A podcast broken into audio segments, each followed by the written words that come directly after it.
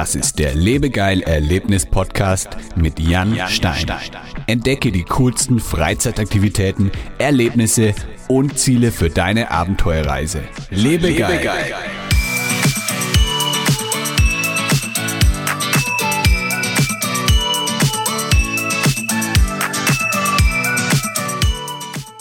Hallo liebe Erlebnisfreunde, herzlich willkommen zu einer neuen Episode des Lebegeil Erlebnis Podcasts. Heute mit dabei Nils vom Kletterpark Waldabenteuer in Nordrhein-Westfalen.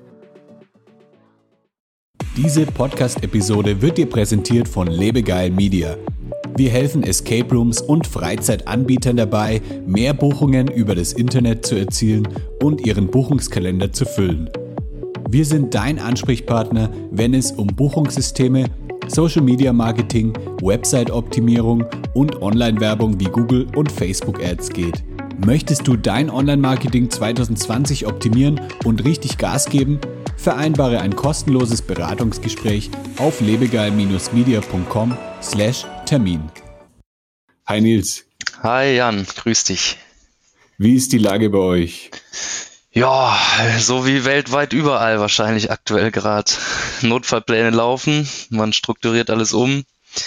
Natürlich viele Absagen, viele Stornierungen, ob es jetzt Team-Events ja. sind oder Schulklassen. Geht jetzt nicht nur um den Zeitraum der nächsten Wochen, sondern äh, auch schon im Sommer hinein werden Termine abgesagt. Ne, Schulklassen sagen sich, ja gut, die Lage ist so ungewiss. Sagen wir lieber erstmal ab, Vielleicht müssen die Schüler ja erstmal ein bisschen mehr lernen und können keinen Ausflug machen, haben vielleicht ein bisschen was nachzuholen. So dementsprechend sind wir natürlich gerade ein bisschen betroffen von der ganzen Sache. Wir hatten schon frühzeitig entschieden, die Saison nach hinten zu schieben, bis dann ja. sowieso die offizielle Ansage kam, dass wir eh vor dem 19. nicht öffnen können. Jetzt haben wir es schon auf den 25. April geschoben. Okay, ja. also ihr hattet dann noch gar nicht mit der Saison gestartet und nee, genau. dann, hatte dann jetzt noch, also musste dann nicht extra deswegen zumachen. Das ist ja eigentlich eine nee, ganz genau. gute ja. Ausgangssituation. Ja, immerhin. Also der Saisonstart wäre jetzt am Samstag gewesen. Ja. Waren komplett vorbereitet. Alp Control war da aus Frankreich, hat unsere drei Anlagen abgenommen. Das Team ähm, wäre jetzt am letzten Wochenende in allen drei Parks zusammengekommen zu unserem Kickoff wo wir die Neuigkeiten verbreiten und die Leute noch ein bisschen schulen. Das musste dann halt auch spontan natürlich ausfallen. Ja, ja, also wir standen quasi in den Startlöchern, haben uns nach einem langen Winter gefreut und ja, jetzt ist die Lage natürlich so. Aber klar, alles andere geht auch vor. Keine Frage. Ja, dann können wir noch hoffen, dass die Situation bald besser wird und dass dann die Leute ähm, bald auch klettern gehen können. Aber ja, vielleicht absolut. können wir trotzdem ein bisschen einfach über euren Kletterpark reden, was ihr so macht und ähm, dann, wenn die Leute sich das irgendwie dann im Sommer anhören oder so, ja. dann können sie ja bei euch vorbeikommen. Genau, dann kommen gesehen, sie in habt, Genau, ja, dann kommen ganz, ganz viele, weil sie dann einfach raus wollen aus ja. ihren Wohnungen. Da gehe ich von aus. Also ich habe schon ein bisschen über euch ähm, gelesen. Ihr habt ja ein, euch ein riesiges Kletterpark Imperium aufgebaut. ja, ähm, quasi, ja. Also in, in Nordrhein-Westfalen gibt es ja gleich mehrere Standorte. Wo, wo findet man euch denn überall? Mhm. Also zum einen gibt es uns in Felbert Langenberg, da sitze ich jetzt gerade auch, da ist mittlerweile mhm. ein bisschen unser Büro hingewandert. Eigentlich war das immer so in Köln. Ähm, mittlerweile läuft aber hier vieles ab, nur noch unser Geschäftsführer sitzt in Köln. Ähm, gestartet sind wir 2008 in Bad Neuenahr-Ahrweiler, also schön im Ahrtal, Weinregion, Ausflugsregion. Wirklich auch sehr, sehr zu empfehlen, da mal vorbeizufahren, wenn man in der Nähe ist. Und ein Jahr später sind wir dann schon hier in Felbert Langenberg gestartet. Liegt so ein bisschen dann so zwischen Essen und Wuppertal. Mhm. Ähm, auch im schönsten Ausflugsgebiet hier. Ähm, kann ich gern gleich noch ein bisschen mehr im Detail zu erzählen. Und vor drei Jahren, beziehungsweise jetzt starten wir in die vierte Saison, haben wir in Leiven an der Mosel gelegen, direkt an der Moselschleife, noch den dritten Park eröffnet, da allerdings in Zusammenarbeit mit äh, Landal, diesen Landal-Parks, mhm. die ursprünglich aus Niederland kommen, aber auch in anderen Ländern schon weit verbreitet sind, große Kette. Ähm, da haben wir uns mit drangehangen, die haben ein kleines Waldstückchen und da betreiben wir den aber autark, unabhängig vom Landal-Park, natürlich in Kooperation, aber betreiben da den dritten ja. Park. Und euer Konzept kommt ja aus Frankreich, ne? Genau, richtig. Das ist so das äh, Ursprungsland. Unser Geschäftsführer Herr Matteau ist auch Franzose. Hat das damals mit einem Kumpel von sich, ähm, ja, scheinbar damals so entdeckt wohnt aber auch schon jahrelang in Deutschland. Und ja, das ist so das Entstehungsland. Ne? Da gibt's um die 600 Parks in Frankreich. So die ersten Kletterparks waren so ja 18, 1870 sowas rum sind da die ersten entstanden. Da ging es dann, glaube ich, auch mehr um so militärische Nutzung, bis es ja. dann irgendwann überhaupt sich zum Freizeiterlebnis entwickelt hat. Also so in Deutschland würde ich mal so 90er Jahre sagen, dass da so die ersten Parks entstanden sind. Ja, ich habe noch in, in, Erinnerung, irgendwann hat es dann mal ganz groß angefangen mit den Team-Events, dass irgendwie dann mhm. alle auf einmal in Kletterparks gegangen sind. Ja. Vor, ich weiß gar nicht, wie, wie lange das her ist, so 15 Jahre oder so. Da mhm. ist dann erst richtig losgegangen in Deutschland. Ne? Ja, ja, absolut. Das hat sich dann ein bisschen später entwickelt. Ist wie so vieles, äh, wie Musik oder was auch immer, äh, Subkulturen, ist das Ganze erstmal über England rüber geschwappt. Warum auch immer. Frankreich liegt ja eigentlich eher neben uns, aber ja, ging wieder mal über England. Ja, äh, am Anfang natürlich schwer zu sagen, ob es ein Trend war, ne? aber scheinbar hält sich das Ganze weiter. So, die Firmen haben immer noch Lust, äh, draußen im Kletterpark zu kommen und da ihr Team-Event zu machen. Also das, ja. da kann man nicht sagen, dass irgendwie abgehebt ist. Und welches ist jetzt euer größter Kletterpark aktuell? Ähm, von der Größe her ist Felbert Langenberg wirklich äh, die Nummer eins von den drei Parks, weil wir hier einfach noch ein Kletterbistro dazu eröffnet haben. Da haben wir das alte Restaurant, was hier oben war, irgendwann nach sieben Jahren übernommen. Wir betreiben es jetzt drei Jahre selber, haben es komplett kernsaniert, äh, umgebaut, neu gebaut. Und dadurch ist das hier der größte Standort, weil wir halt hier den Biergarten haben, noch einen großen Grillpavillon, der mietbar ist, halt auch für Team-Events oder Feiern oder solche Sachen halt ein großes Catering-Angebot dort bieten können, mhm. eine Minigolfanlage mitten auf dem, im Gelände haben, eine große Picknickwiese, ja und insgesamt halt ähm, acht Adventure-Parcours und noch drei Kinderparcours dazu. Ähm, kann ich gerne gleich auch noch ein paar Dinge zu sagen, wer da überhaupt so klettern darf. Vom Kletter, ja. vom Kletter, von der Kletterparkgröße ist Bad Neuenahr eigentlich auch recht gleich groß, nur da liegen wir halt wirklich mitten im Wald und haben auch keinen Strom, beziehungsweise nur einen Aggregator, ein Aggregat und ähm, auch keine richtige Toilettenanlage, kein fließend Wasser. Dementsprechend ist da alles noch ein bisschen mehr Outdoor, naturverbundener. Ja, richtig abenteuerlich. Ja, definitiv. Deswegen auch der Name Waldabenteuer. Genau, ja. Ob er daher kommt, ich weiß es nicht. Da müsste ich unseren Geschäftsführer fragen, wann er sich den ausgedacht hat. Ja. Und äh, welche Attraktionen findet man denn bei euch? Also was kann man alles machen im Kletterpark? Es gibt ja ähm, da verschiedene so, ich denke mal, Hauptattraktionen, die es in allen Kletterparks gibt. Und dann habt ihr vielleicht auch noch irgendwie so ein paar Besonderheiten, die es jetzt nur bei euch gibt. Mhm. Ja, also klar, das ist Standard, äh, wie in allen Kletteranlagen. Im Prinzip ähm, werden zwischen den Bäumen Elemente aufgehangen, ob es jetzt ein Kletterelement ist oder man, ja, wir bezeichnen es öfter auch eher so als Spazieren in den Bäumen. Ne? Das ist ja nicht immer Klettern, sondern man spaziert oder läuft auch mal einfach nur über eine Brücke, wo man links, rechts einen Handlauf hat oder mal ohne.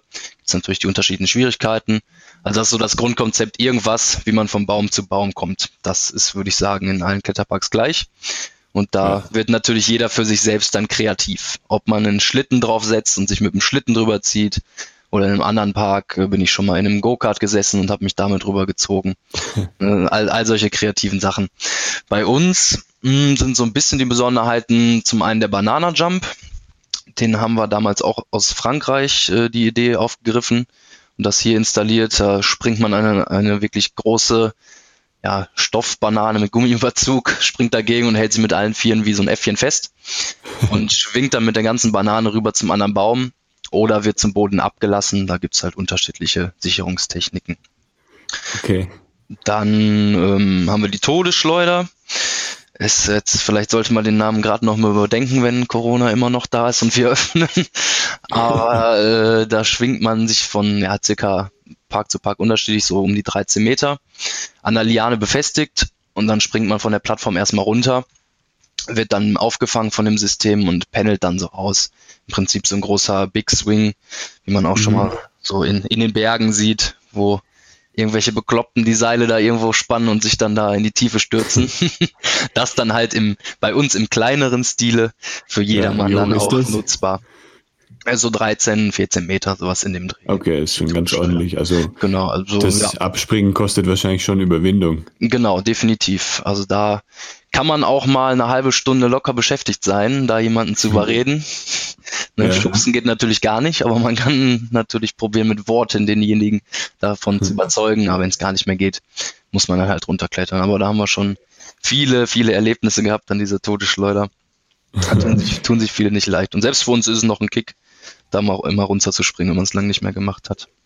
Ja, ich habe sowas mal in Neuseeland gemacht. Das ist halt einfach, mhm. genau, also das Abspringen ist ja eigentlich ähnlich wie beim Bungee Jumping. Ist zwar nicht ganz so ja. hoch, aber trotzdem ist es halt irgendwie, ja, ich springe da jetzt ins Leere und was passiert dann? Ja, das ist schon Nervenkitzel auf jeden Fall. Also ja. der freie Fall ist dann zwar nicht extrem lang, aber einfach dieser Absprungmoment ist, ja, ist das Aufregende, finde ich. Ja, genau, der macht den Kick aus und dann halt dieses spezielle Gefühl im Magen, was man von der Achterbahn kennt, ne, wenn es dann, wenn der Schwung oder die G-Kräfte dann kommen. Ja, fühlt, ja. Sich, fühlt sich spannend an. Ja, das, äh, das ist interessant, also dass ihr die Leute nicht schubsen dürft. Das habe ich auch schon beim Bungee Jumping eben mitbekommen, dass er wirklich, also auch wenn man da dann 150 Euro zahlt für einen Sprung und einfach sich nicht traut abzuspringen, dann können die Leute ja. dort einfach nichts machen aus Sicherheitsgründen und dann, ähm, genau. ja, dann genau. muss man halt wieder runterklettern. Nee, da ist jeder für sich eigenverantwortlich. Da kann man keinen einfach schubsen. Das gibt dann eher schlechte Gefühle. Aber wir bereiten die Leute auch ein bisschen darauf vor. Ne? Im Parcours gibt's auch kleine und große Tarzansprünge. Da machen die im Prinzip das Gleiche, schwingen nur dann in ein Netz rein und nicht ganz so hoch. So da können sie sich schon mal ein bisschen mhm. dann auch im Parcours dran gewöhnen. Und es machen ja. auch nicht so viele Leute. Ne? Das ist das Einzige, was man extra zubuchen kann zum Adventure-Parcours. Mhm. Für drei Euro dann nochmal zusätzlich, weil das eben betreut ist. Da kommt dann jemand von uns mit und erklärt nochmal alles und schaut und hilft. Also dementsprechend ist das extra.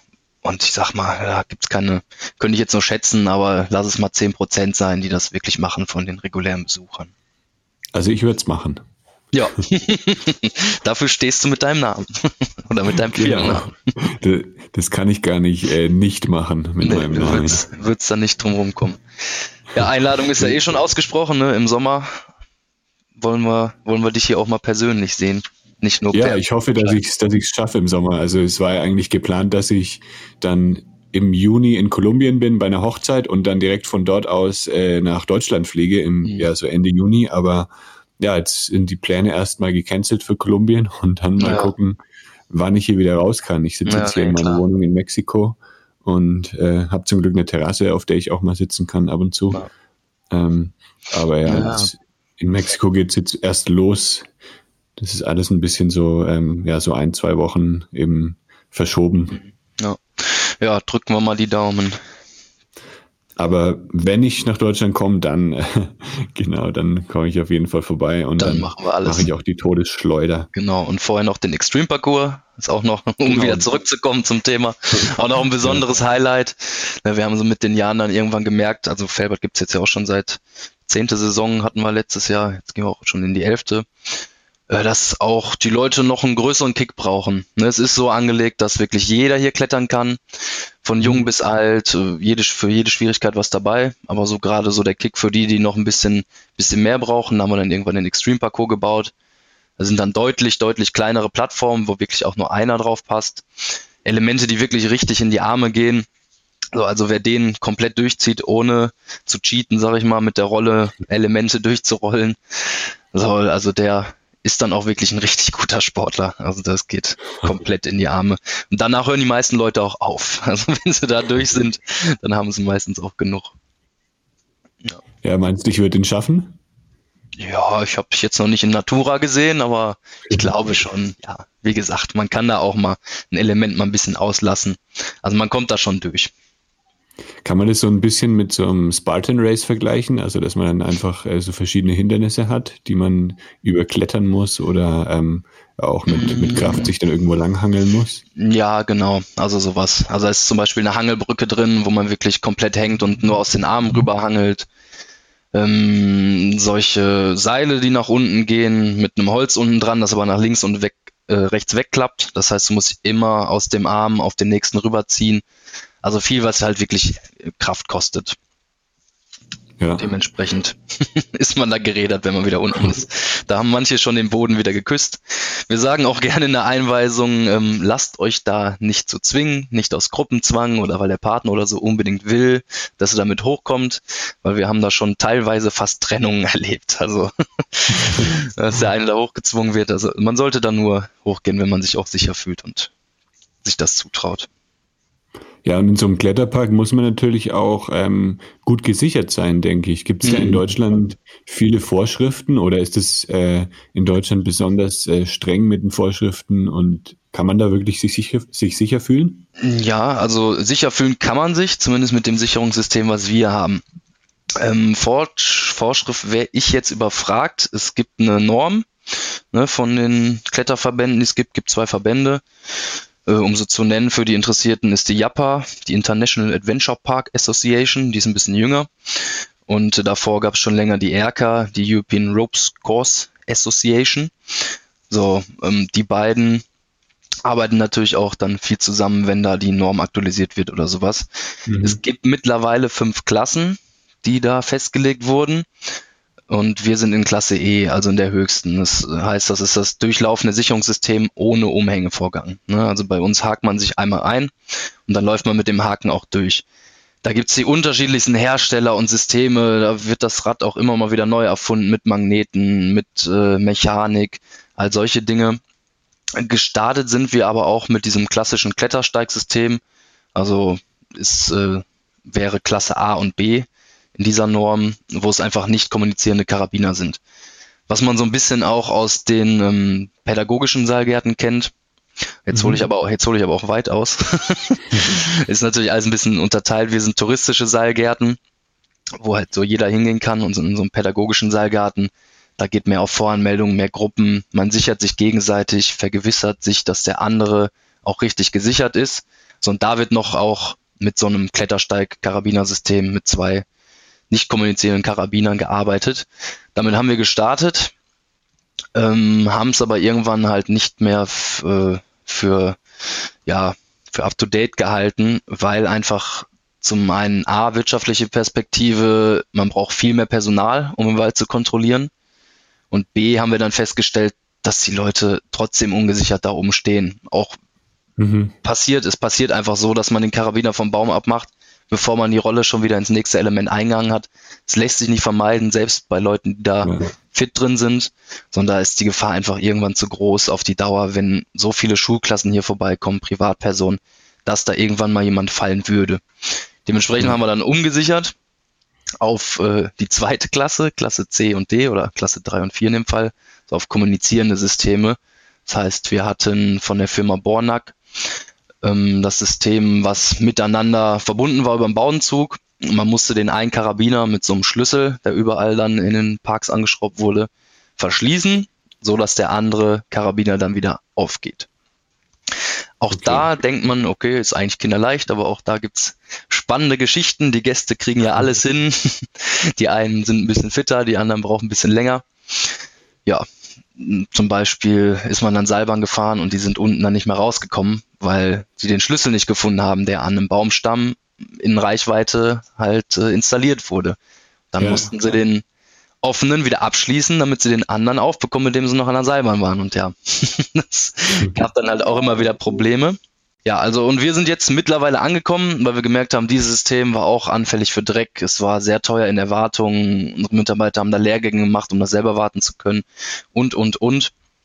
Viele Probleme damit. Äh, so dass wir jetzt letztendlich dann auf Stufe 3, äh, Stufe 5 gekommen sind, dass die Leute sich nur noch einhängen, ist dann wieder, gibt dann wieder andere Probleme. Man kann nicht überholen.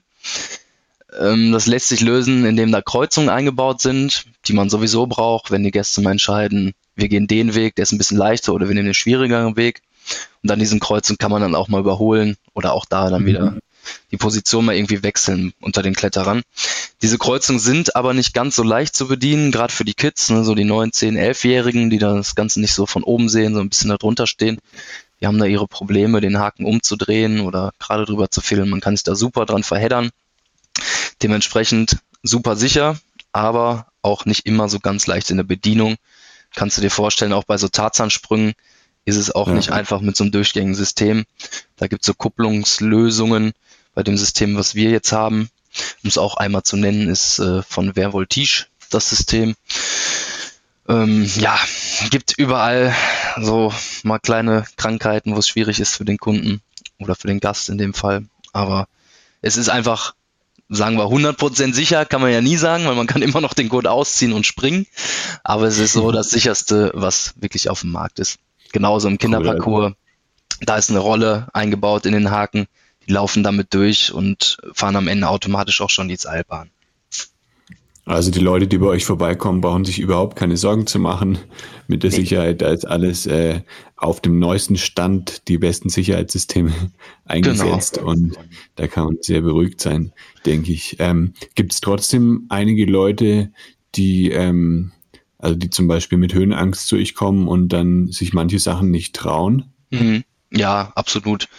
Ähm, die Einweisung startet halt recht tief so, dementsprechend kann man sich da erstmal ein bisschen dran gewöhnen, mal in den Gurt reinsetzen auch, mal die erste kleine Seilbahn fahren. So, das gibt vielen dann schon so ein bisschen Mut, dass sie sich das auf das, dass sie sich auf das Material vertrauen. Und die mhm. suchen sich dann erstmal einen leichten Parcours und starten nicht direkt mit einem schwierigeren. Also es ist ganz unterschiedlich. Manche sind dann natürlich nach zwei Parcours schon super zufrieden und sagen, wow, das habe ich für mich geschafft, das, das reicht mir. Die brauchen gar nicht irgendwie einen schweren oder so. Kommen dann vielleicht nächstes Mal wieder und steigern sich dann wieder ein bisschen. Es gibt ja. aber auch die Leute, die komplett zumachen. Selbst in der mhm. Einweisung eigentlich völlig irrationale Angst, weil du stehst da, als würdest du auf der Lehne von einer Parkbank stehen. So, es kann eigentlich nichts passieren. Da muss man schon ganz dumm dann fallen. Aber die Angst ist halt einfach da. Das ja. macht dann einfach zu bei den Leuten und die kommen nicht mehr vor und zurück. Die irgendwann nach gut zureden und hochgehen und helfen, kommt man dann vielleicht zumindest die Strickleiter wieder runter. All solche Aktionen gibt es. Ja. Ich hatte mal ein Mädchen von der Schulklasse, die habe ich wirklich von einem halben Meter abgeseilt, weil wir keine andere Chance hatten, sie da wegzukriegen. Da ging wirklich gar mhm. nichts. Ja. ja, habt ihr da dann auch irgendwie so ein bisschen eine psychologische Ausbildung oder so oder so eine Einweisung bekommen, dass ihr solchen Leuten auch dann helfen könnt? Mm, nee, da ist keiner speziell ausgebildet. Also das steuern wir über die gute Auswahl des Teams, ne, dass wir da mhm. offene Leute haben, freundliche Leute, ja, einfach ein bisschen Menschenverstand, ein bisschen Empathie, also was muss da sein. Ja. Man kann ja jetzt kein fertig machen und sagen, was ist denn los mit dir? Guck, guck mal hier, das ist doch keine Höhe, jetzt mach mal. So, da muss natürlich Fingerspitzengefühl walten und ja, da haben wir eigentlich immer sehr gutes Personal gehabt. Ähm, klar haben wir auch äh, Erlebnispädagogen, ne, gerade die Freiberufler, da ist da vielleicht so ein bisschen Hintergrund da, sind mit vielen, vielen Sportwissenschaftler gestartet. Damals hatten wir von einer von der Spoho in Köln viele Guides, die so in den ersten Jahren so angefangen haben. Und da kriegt man ein bisschen halt auch was mit. Ich habe auch Sportwissenschaften in Bochum studiert im Bachelor. Und da hat man auch sowas wie Sportpsychologie oder auch erstmal Grundlagen der Psychologie oder solche Sachen. Ne? Also ein bisschen was kriegt man mit, aber im Endeffekt Fingerspitzengefühl. Ja, also im äh, Allgemeinen ist es ja eigentlich ein die perfekte Gelegenheit für Leute mit Höhenangst, ähm, das ein bisschen auch zu trainieren und sich da zu ja. überwinden, oder? Weil also ja, ich, ich bin auch, also ich bin jetzt nicht höhenangstfrei, also ich bin auch immer ziemlich äh, angespannt, sage ich mal, in der Höhe, aber ich, mhm. ich finde es immer gut, äh, sowas zu machen, weil es halt nicht so ganz extrem ist wie jetzt ein Bungee-Jump oder so und man ja. sich da halt auch langsam rantasten kann dann mit sowas. Ja, definitiv. Ich weiß nicht, ob ich einen Bungee-Jump machen würde. Und äh, hier als ich damals erstmal da durchgeklettert bin, äh, definitiv auch ein komisches Gefühl. Aber über all die Jahre bewegt man sich da oben dann wie am Boden. Kann natürlich auch gefährlich werden. Man muss sich immer bewusst sein, was man da gerade treibt, dass man nicht einfach ungesichert irgendwie rumspringt und sich zu sicher fühlt. Aber das war auch eine Entwicklung, ähm, die man erstmal durchmacht und merkt, ja, man fühlt sich immer sicherer. Und ja. wir zahlen das Geld auch wieder aus, wenn die Leute sagen, nee, es ist nichts für einen, ne, überhaupt kein Problem, die kommen dann wieder vor, kriegen ihr Geld zurück und haben es ah, halt cool. zumindest dann probiert. Ja. Gibt auch manche Eltern, die kommen mit, äh, sorry, kommen mit ihren, kommen mit ihren Kids schon vorher auch mal klettern, ne, weil sie sich denken, ja, wenn jetzt nichts meiner Schulklasse ist, dann wird es hinterher noch gemobbt oder so, weil es das nicht macht. Oder mhm. Kindergeburtstag, kommen die teilweise wirklich extra dann mit den Kids hier hin und probieren dann schon mal ein bisschen aus, dass das Kind nicht da bloßgestellt wird vor der Gruppe. Wobei es natürlich dann auf die Gruppe drauf kommt und ankommt und die Eltern, die mit dabei sind. Was ist ja keine Schande, das nicht zu machen, sondern eher eher was Positives, wenn man wirklich sagt, okay, ich traue mich das nicht, das gestehe ich mir ein. So, und das muss man halt dann auch als Guide oder als Einweiser dann halt auch mal vermitteln. Ne? Wenn da irgendwie eine Gruppendynamik doof ist, dann muss man da auch mal den Erzieher spielen. Also wir wollen ja nicht einfach nur eine Dienstleistung bringen und das Geld haben, sondern zumindest wir als Team haben immer den Anspruch, auch die Kids, die gerade die Kids, die vorbeikommen, wobei die Erwachsenen auch mal noch was lernen können teilweise, aber gerade den Kids auch ein bisschen was mit auf den Weg zu geben. Ja. ja. Ist eure Hauptzielgruppe dann äh, schon so Schulklassen oder so oder ist das ganz unterschiedlich? Kommen auch mal äh, Einzelpersonen mhm, zum auch. Klettern? Ja, also es gibt keine so richtige Zielgruppe, auf die man sich hier festlegen könnte. Schulklassen sind natürlich eine wichtige Zielgruppe, auch wenn die ähm, sehr, sehr günstige Schulklassentarifpreise bekommen, die wir nie wirklich erhöht haben. Also das wirtschaftlich überleben sicher natürlich die Leute, die an einem Samstag, Sonntag bei schönem Wetter kommen und dann der Park wirklich richtig voll ist. Also die ganz normalen Individualbesucher, Familien, Eltern, Freunde, sowas. Aber man kann halt auch die ältere Generation ansprechen. Die haben dann wiederum schon Enkelkinder, kommen mit denen zum Kinderparcours. Also wirklich jung, alt, für jeden was dabei. Und natürlich nochmal extra gesondert dann so Vereinsausflüge, Firmen, also die nochmal als gesonderte Zielgruppe, die dann, dem wir dann noch ein bisschen mehr miet, äh, bieten mit den Eventprogrammen und Catering und solchen Geschichten. Also ist für jeden was dabei. Ähm, ja. Auch wenn man auf Adrenalin steht, dann kann genau. man bei euch auch einiges erleben. Genau, wobei wir jetzt nicht die absoluten Outdoor-Freaks hier im Park haben. Ich glaube, die kommen weniger, ja. die machen sich vielleicht mal einen schönen, schönen Mittag äh, mit den normal gebliebenen in, in, ihrem Freundeskreis. Aber wir werden jetzt hier keine Extremkletterer haben oder irgendwie, irgendwie solche abgefahrenen Leute. So, für die ist das dann eher Pillepalle. Bist du outdoormäßig ein bisschen unterwegs? Ähm, eigentlich nicht so viel. Also aus dem Klettern komme ich absolut nicht. Ähm, Snowboarden gehe ich oft und sehr gerne, wenn, wenn, die, wenn man da mal hinkommt in die Berge. Ist ja aus NRW doch ein Stückchen zu fahren. Und Winterberg äh, reicht dann auch nicht so.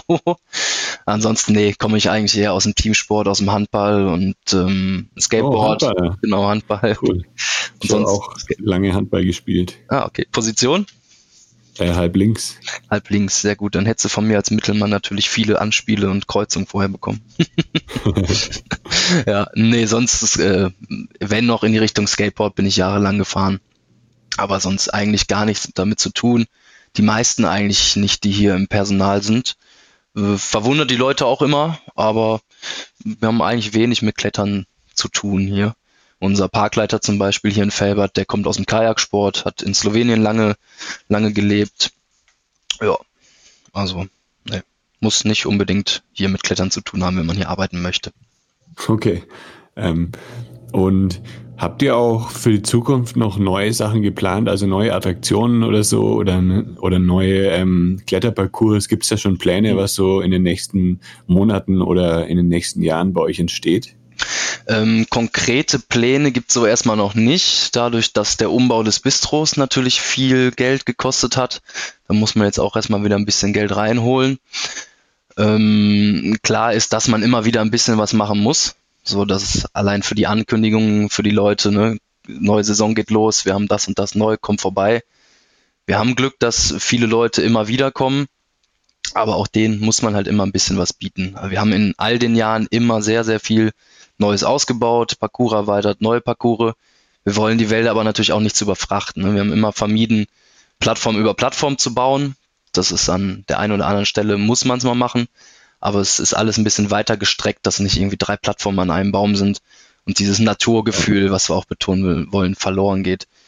Dementsprechend jetzt haben wir nur mh, hm, wegen einem Pilzbefall eines wichtigen Baumes mussten wir in Felbert unsere längste Seilbahn erweitern und auf einen anderen Baum gehen. Da haben wir jetzt dieses Jahr eine neue höchste Plattform auf 18 Meter und die Seilbahn ist auch nochmal auf 170 Meter verlängert worden. So, das ist eigentlich das einzige Highlight, was jetzt so neu ist in Felbert. Ansonsten in anderen Park ruht's gerade ein bisschen und für die Zukunft ist natürlich sowas angedacht wie Übernachten in den ba Bäumen. Eine Baumhäuser cool. ist auf jeden Fall immer eine spannende Sache, gerade hier in Felbert, wo man die Infrastruktur hat. Wir haben draußen ein großes Toilettenhaus, das könnte man natürlich auch zu Duschen umbauen. Den Brötchenservice, Frühstücksservice oder auch das Abenddinner, Candlelight-Dinner organisieren über das Bistro. So, da wäre auf jeden Fall Fläche da. Aber sowas bedarf natürlich auch ein bisschen Planungszeit und auch Absprachen mit ja. dem Vermieter des Geländes und so weiter. Dann hoffen wir mal, dass es bald weitergeht mit der, oder bald start, dass ihr bald starten könnt mit der Kletterpark-Saison. Ja, definitiv. Und, ja, weil die ganze Freizeitbranche hat Zeit getroffen und ja, irgendwann geht es ja. schon weiter.